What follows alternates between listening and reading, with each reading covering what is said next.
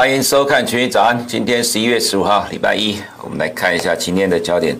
今天第一个焦点是美股不甩通膨升高的压力了。其实通膨预期，呃，在近期的美股来讲了哈，我们呃美国金融市场来看，我们认为会是影响债市跟汇市是最主要的关键。但是对于美股来看，其实还 OK 哈，那可能很多人会担心说，呃，现在美国的通膨压力升高，那这会不会影响到美股的呃，可能比较成为负面的压力哈？我们来看一下。呃，这个历史的经验来看好了，我们框起来地方了哈，是美国的通货膨胀快速升高的时点，在一九七零年代，当然当时是停滞型通膨，因为两次的石油危机哈。那么在当时框起来地方呢，的确是造成美国经济衰退的时间点，大概都有将近超过一年到一年半，甚至两年的时间哦，在一九七二年到一九七四年，跟这边一九七八年到一九八零年哦。不过重点再一看哦，我们呃一九八零年这个年代哈，我们看到 S M P 五百的走势是橘色的这条线哦，在美国的经济停滞，就进入停滞型通膨，呃，造成这个经济成长衰退的时候呢，其实美股在橘色这个部分是持续的上涨。为什么能够上涨？哈，我们看到蓝色这一条是美国的 CPI 啦，那美国的 CPI 在当时候曾经一度到高达 super s a m 可是有一个重点是哈，当时候呃 Fed 的主席新任的主席叫做 Paul Volcker，这是被美国人誉为历史上最伟大的 Fed 主席了哈。那他把美国的利率调高到二十 percent，这叫震撼疗法。那因为当时的通膨一直呢迟迟没有办法解决，所以他把利率调高到二十 percent 之后，呃，美国的通膨就快速的呃蓝色这条线一路往下掉。也就是说，其实对股市投资人而言，他永远在反映未来的预期。他认为未来的方向会怎么走，他就会开始去做这样反应，而且他看的是未来半年到一年。虽然我们常在说哈，呃，股市永远反映未来三到六个月的预期跟展望，不过因为把利率调高到二十 percent 了哈，基本上通膨一定是压制得住了，所以对于美国投资人来讲，它其实都在提前反应，呃，在升到二十 percent 之后，通膨降下来，美国经济恢复正轨的状况了哈，所以为什么呃在后面虽然说。呃，当时卡特在一九八二年落选，后面变哦，对不起，这个对卡特落选，后来被雷根选上了哈，用了一个很知名的口号，叫“你现在过得比四年前好吗？”但其实啊，当时候呃任用了 Paul Volcker 之后，把利率升高了二十 percent，其实已经奠定了未来呃通膨压下去的基础。所以现在的美国股市而言呢，哈，其实我们在过去这一周都看到美国的升息预期快速的上升啊，我们再来看一下好了，这样你就比较。了解啊，我们可以看到美国的通膨消费者通膨预期哈，纽约 Fed 的通膨预期预期是五点七，近期是快速的上升。另外一个是在呃上周公布的密歇根大学消费者信心指数，这个跌到十年来的低点六十六点八，这也是因为担忧。通膨持续的上升，造成未来经济的压力哈。那我们看到消费者对于未来一年的通膨预期来到了四点九个 percent，包括连哈这刚刚看到的 Fed 这个部分消费者预期都是五点七，也就是未来一年美国通膨压力会持续的上升。那我们也看到说哈，这个消费者信心指数里面的几个重要的项目。买房、买家具、买车等等，买耐久材的这个指标哦，都跌到了四十年来的低点。这个其实代表意思就是，如果通膨再持续上去的话，会对于美国的消费产生压力哈。可是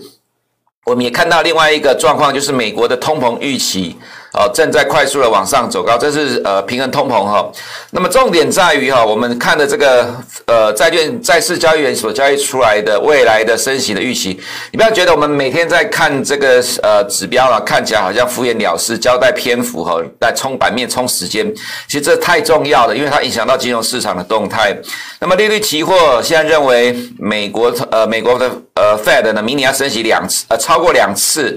六十五基点呢，就是至少要超过两次。哈，那么一百三十八基点哈，就是至少要升息五次哦，所以你看到现在的市场对于明年美国中央银行跟后年美国中央银行的升息预期非常的强烈，那也是因为这样非常的强烈哈，所以市场都已经反映这样的预期了，所以美元呢，呃，就在这边哈，呃，大幅度的上涨，突破了长期的压力线。那其实我们还是要这样讲了哈，因为现在市场已经预期了。二零二三年会升息超过五次，所以其实债市跟汇市的投资人基本上都朝向这样的预期在做反应。那你说要等到二零二三年，呃，它会一直一路涨到二零二三年吗？也不一定啊。为什么？因为有很有很有可能。二零二三年当时候呢，在反映未来的预期，未来一年可能二零二四年啊，它的升息预期就会降，次数就会减少了。到时候可能呢，哈，在美元或者汇率走势来讲，都会减缓了，或者债券的走势也会减缓了。所以其他也会反映在未来。所以我们要讲的就是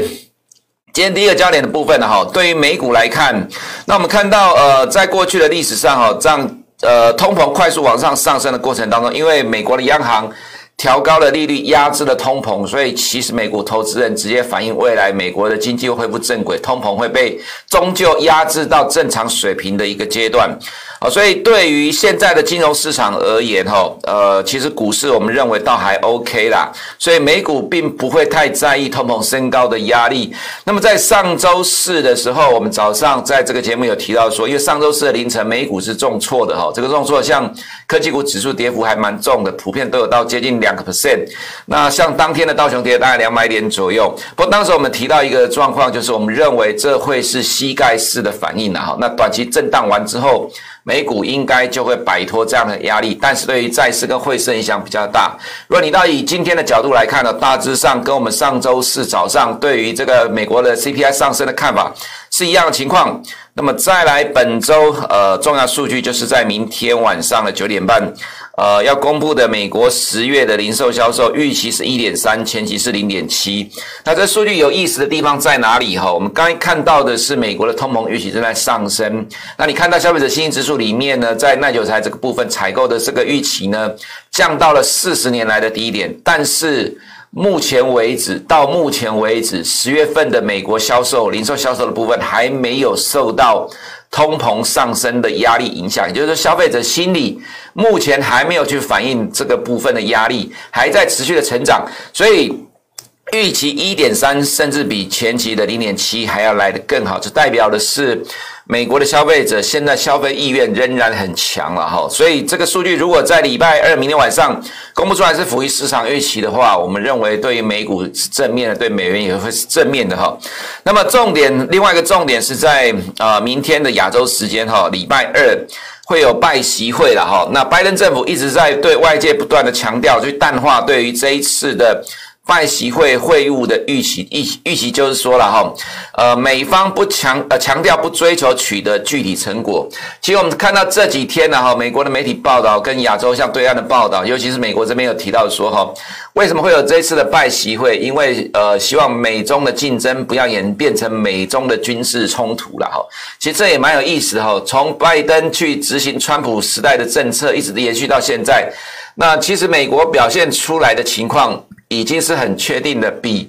川普执政时代对于中国的态度还要更来得更加强硬。那包括你可以看到，在上周哈，呃，这个执行呃延长美国对中国的公司的投资禁令，还有另外一个就是禁止美国的企业采用华为跟中兴等的设备，这个其实都是持续的延长的。你不要看到一些呃表面上看起来好像美中和缓，比如说哈美中的贸易这个部分可能会取消部分的关税，这是因为美国通货膨胀压力太严重的关系。看起来表面和缓，它其实还是为了美国自己的利益有关。所以你要不停的打中国，又希望他手绑起来，不要对你还手。其实我个人倒觉得，美国啦，因为他们认为自己是全球实力最强大的国家，就是看实力来说话。他们认为中国要听他的话，这个就跟川普执政的时候一样了哈。你要对他采取贸易关税的呃这样的一个制裁，但是却不准中国报复。其实对中国来讲，这么强大民族主义的国家，怎么可能会不报复了哈？所以这一次的。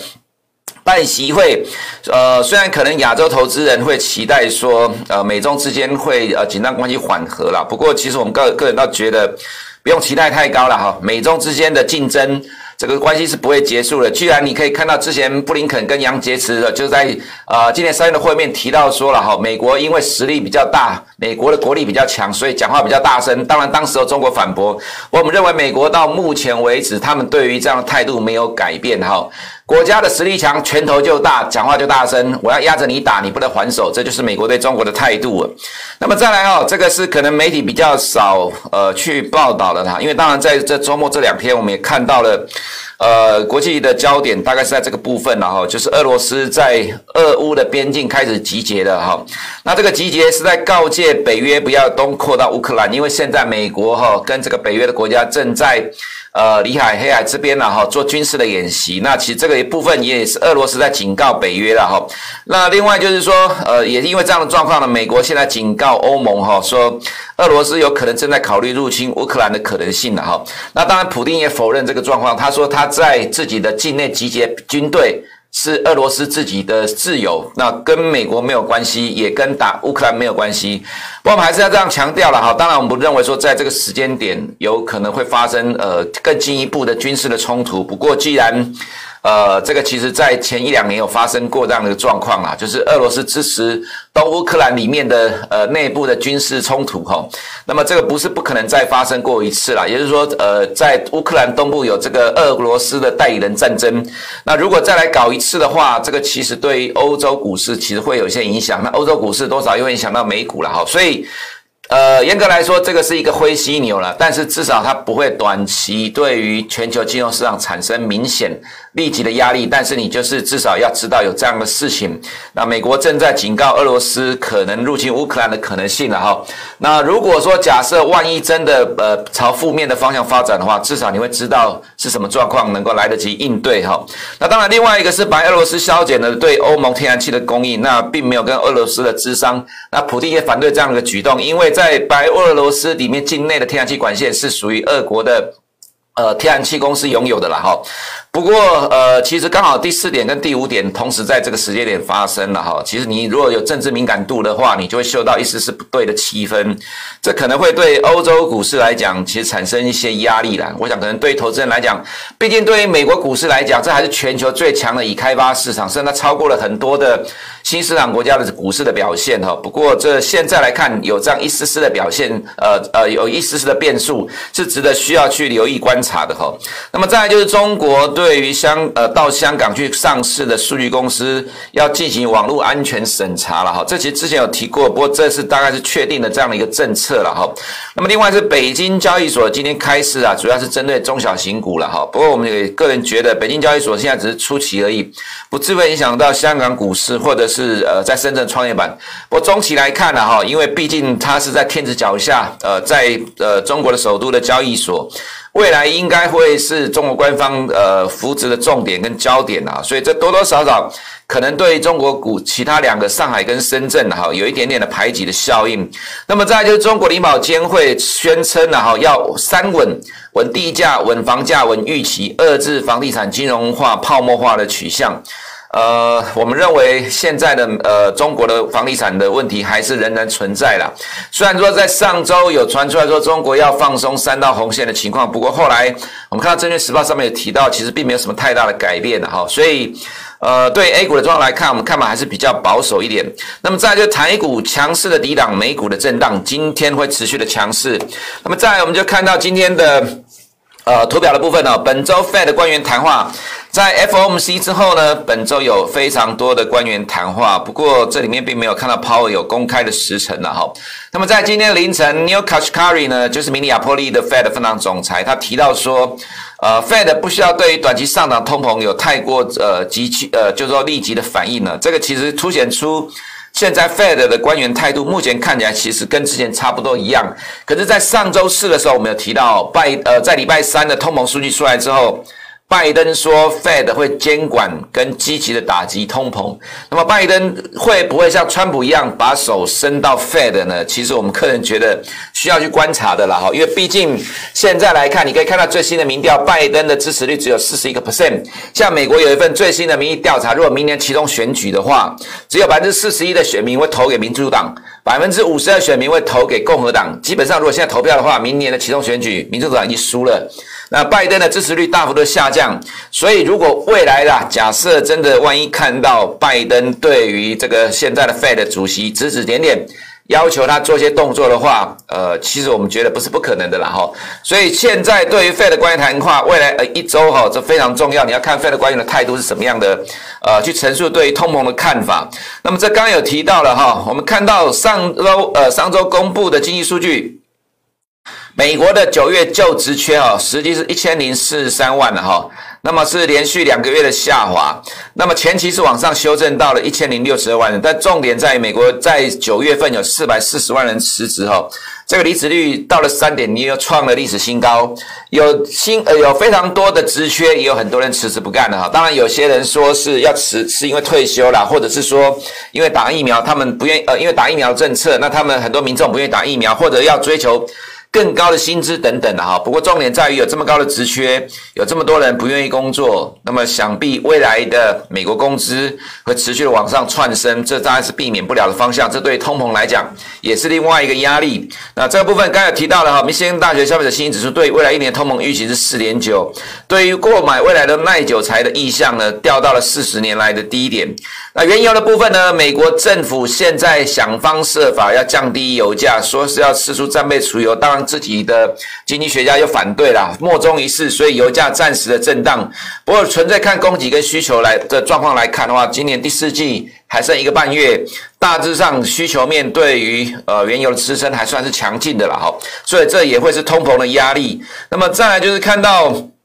美国的通膨预期了哈，其实今天市场的焦点关注的都是十年期的，呃，通膨平衡通膨率啊，因为这来到了二点七八，其实是创了呃这几年来的新高。意思就是说哈，很多人在讲，有些 Fed 的官员提到说，美国通膨是暂时哈，不过从五年跟十年的平衡通膨来讲的话，民众的预期其实是认为这是长期的压力，不会是短期的状况。所以未来的 Fed 会不会压力越来越大？呃，这个就看吧。至少现在来看，二零二二年市场认为至少会有两次的以上的升息哈。那这刚刚有提到了哈，市场认为明年会超过两次，二零二三年会升息超过五次。其实债市跟汇市呢都朝着这样的预期在波动。两年期的公债殖利率基本上呃正在反映这样的一个预期，但它还是落后的，因为你可以看到它现在只有零点五五，零点五五的意思就是说它现在只反映到了为呃明年 Fed 升息一次的状况。那么可是。你看到这个升息预期哦，就是说是呃债券市场的部分反映出来是升息到两次的，所以没有什么意外的话，两年期的公债殖利率未来还会持续往上推进，去跟进接近市场的预期。十年期的公债殖利率会走得比较慢，但大致上的方向是一致的哈。所以反映在美元的部分呢，我们在一月五号，当时民主党拿下乔治亚州两席参议员哈，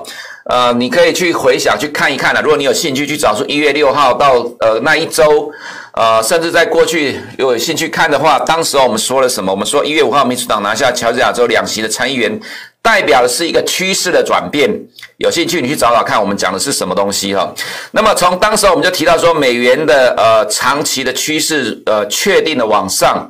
但是呢，这会是一个反复不断的来回震荡的长期发展的过程哦。现在来看，呃，突破了。在三月份这两个两个地方，这里其实是一个颈线压力，在突破了在去年的九月跟近期的这几个点的位置，其实突破了两道的颈线的压力。那这是完成了一个大的底部，这个底部的震荡呢，至少花了一年的时间才完成的底部了哈。通膨预期急剧的上升，主要影响在。呃，影响到债市跟汇市，那我们看法仍然没有改变的哈。呃，美元是一个中长期的升值的趋势，花了这么长的时间去震荡筑底啊，终于完成底部了。那未来怎么走，边走边看的哈。不过至少是一个中长期升值的趋势没有改变。至于在欧元的部分，当然也有利空了哈。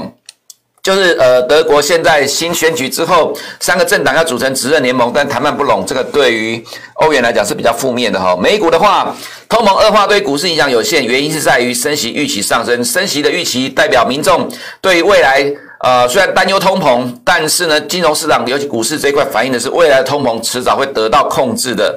那么看到美股的市值造元俱乐部了哈，我们把 NVIDIA 也加进来，NVIDIA 现在市值是七千六百亿美元。那么这是大概是美国前几大的公司了哈，第三大的是 Alphabet，第四大是 Amazon，这边已经呃顺序有点换互换了哈。我们看一下美国的科技股，你就会了解在上周五它反映的逻辑哈。这是四档股票 FNG 哈，那这里面呢涨了二点七八 percent，创了破历史新高。但是十档股票的 Plus 它只涨了一个 percent，原因是因为 Tesla 下跌的关系。那这四档股票涨幅比较大，原因是 FB 啊现在改名叫 Meta Platform，涨了四点零一个 percent。所以这四档股票呢，光这四档就涨了二点七八 percent，它是其实科技股能够涨幅在上周比较大的原因哈。我们还是维持同样的看法，在通膨的时代里面。大型的科技股绝对是市场的主轴了哈，所以你看到 Microsoft 呢，呃，涨一点二九 percent，这第二大全值，呃，现在是第一大全值股，它涨一点二九 percent，对股市的帮助，指数影响就很大了哈。Alphabet 涨了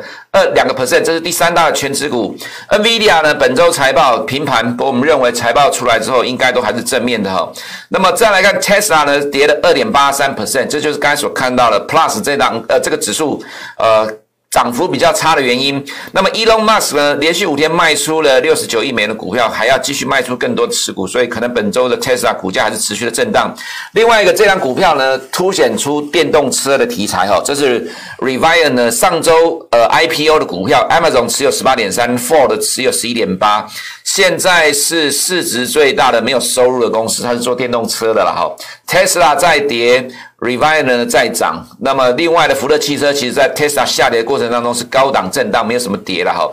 所以你可以看得到，其实趋势上电动车还是主轴了哈。所以纳斯达一百涨一点零四，纳斯达涨一点一个 percent，SAX 涨零点八 percent。那么再来看到我们的美股时间了哈。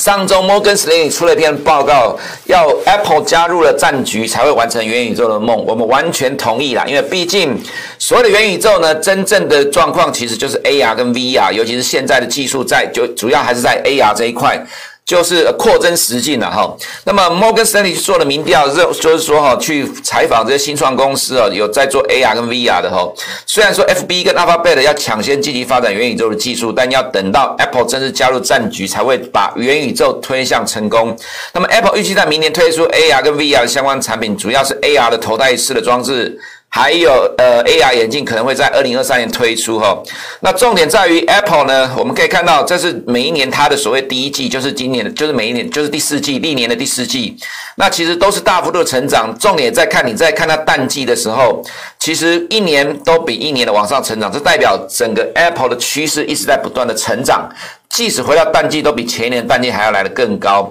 那么重点，另外一个是不，另外一部分是在服务的营收了哈。你可以看到，在柱状的这个部分，服务的营收是一直往上走高，持续的成长。虽然可能占比重稍微往下掉，占比重稍微往下掉，就是硬体的营收在当年度表现得很好。不过重点我们也看到，就是说为什么 Apple 说它已经不是硬体公司了？原因在于服务的营收不断的成长，未来的所谓的元宇宙其实也跟除了硬体之外，也包括服务类的营收。那么尤其服务类的营收。毛利率呢？呃，在柱状的这部分是一直往上不断的成长，所以呃，你可以看到了哈，Apple 的数据其实非常的亮眼。那么未来十二个月平均的目标价是一百六十七点六七啊，其实还有不小的空间哈。成长性的状况，今明年会比较成长幅度比较小，但是二零二三年之后又进入新的成长了。那么在上周五的美股上涨，当然 Apple 的股价绝对有正面的帮助啦，才带动美国科技股继续往上走高哈。亚洲市场的部分来讲，我们对于港股看法上还是认为比较 neutral。或者是偏保守的状况，因为毕竟中国官方的保守政策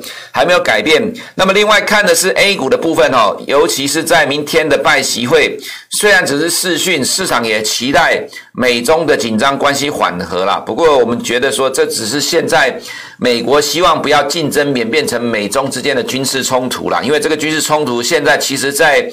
呃，台湾的西南边或者是南海啊，看起来